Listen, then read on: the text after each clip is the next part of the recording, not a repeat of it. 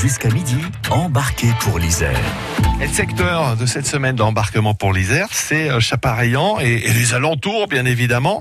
Et on vous présente tous les jours à 11h35 une association pour débuter ce lundi. C'est CCLT, Collectif Chapareillan contre les nuisances du Lyon-Turin. Nous avons euh, le président de l'association, Patrick Bourdet, à nos côtés. Bonjour Patrick.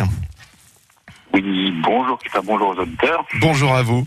Qu'est-ce qui vous a motivé à monter cette association de, alors, lutte contre les nuisances? Attention, j'insiste bien, les nuisances du Lyon-Turin. Voilà, nous est important. Donc Oui. euh, aujourd'hui, si vous venez à Chaparéan, vous pouvez voir sur les, panneaux d'entrée de village qu'il s'agit d'une commune euh, qui est contre le Lyon-Turin, et puis des lettres géantes sur la montagne euh, non au Lyon-Turin. Mais cette position est issue d'un che- est issue d'un cheminement qui a été porté par le CCLT depuis sa création en 2010 par un collectif d'habitants de Chaparéan euh, à l'occasion d'une réunion provoquée par la mairie. Oui. À l'époque, euh, euh, le, le- réseau ferré de France, euh, euh, donc l'ancêtre de SNCF Réseau, organisait des réunions de concertation. Et il nous semblait important de mieux comprendre l'impact du projet sur le village, parce que euh, dans ce projet, euh, on a dans ce village, on a des vignes, des ruisseaux, une forêt alluviale, et puis des habitants. Et le village se trouve être à la sortie d'un projet de tunnel de 25 km qui passe sous le massif de la Chartreuse. Oui. Donc à cette date, euh, on ne connaît pas le projet, on est comme tout le monde, on a dans l'idée que qu'il est bon pour l'environnement et qu'il va permettre de sortir des camions et des voitures de la route. Donc la démarche n'était pas de s'opposer à un projet qu'on pensait écologique, mais de voir plutôt comment adoucir les nuisances engendrées par une ligne ferroviaire où circuleront des trains de marchandises. Donc pas mal de nuisances euh, pour la nature et les habitants. Et puis, euh, en 2012 est arrivée l'enquête du ticket public sur les accès au tunnel de base euh, Lyon-Turin entre la France et l'Italie. Donc, on a lu euh, les quelques 400 pages du document, posé pas mal de questions euh, aux enquêteurs, et notamment sur les chiffres et les prévisions qui nous semblaient très surévaluées. Euh, des questions qui sont restées sans réponse dans la déclaration du public qui est sortie quelques mois plus tard en faveur du projet. Vous avez entamé, nous, on, dites-moi. Oui, on ne s'est pas découragé. Euh, d'autres gens et d'autres associations se sont intéressés au projet. Beaucoup de données ont été récoltées, décortiquées, analysées, et on a acquis la conviction qu'on se trouvait en face de ce qui est probablement le plus gros éléphant blanc de ce début de 21e siècle. Voilà.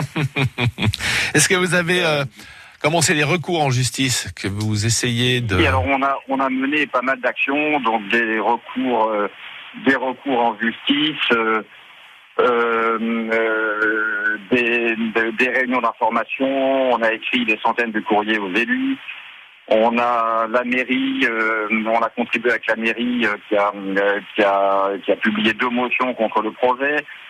Euh, Est-ce que vous pensez que ça suffira Ou, ou alors ce que vous faites, est- est-ce que vous pensez que cela suffira Ou alors euh, ce, ce que vous faites euh, est, euh, est bien en tout cas et, et, et peut déboucher sur quelque chose de positif Écoutez, euh, euh, ça suffira si tout le monde, euh, si tout le monde est informé naturellement qu'on croit que ça peut déboucher sur quelque chose de positif, parce qu'on croit que le bon sens peut l'emporter sur la démesure de ce projet hein, qui a été critiqué par toutes les administrations, donc le Conseil général des ponts et chaussées, la Cour des comptes à plusieurs reprises, la Commission mobilité 21 en 2013. Mmh. Euh, sans parler des maires de, de Lyon et de Turin qui se sont tous les deux prononcés contre le projet, ce qui est quand même un comble pour un projet Lyon-Turin.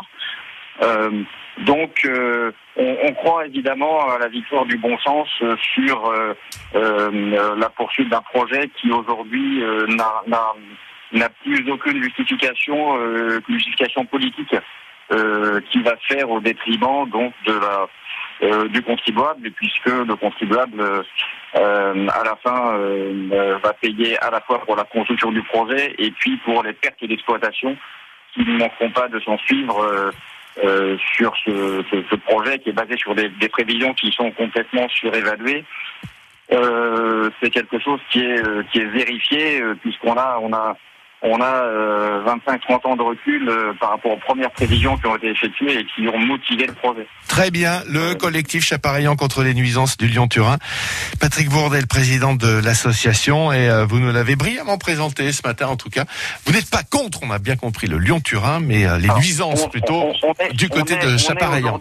On est aujourd'hui contre le contre le projet, mais on n'était pas contre au départ. Oui, ok. On a évolué vers une position contre, et ça c'est important de dire aujourd'hui. Je considère que ce projet n'a absolument aucune raison d'être et qu'on peut aujourd'hui supprimer les camions euh, des routes mmh. euh, ou les, deux tiers d'entre eux en tout cas en utilisant la ligne existante. Donc on est on est pour le report modal immédiat.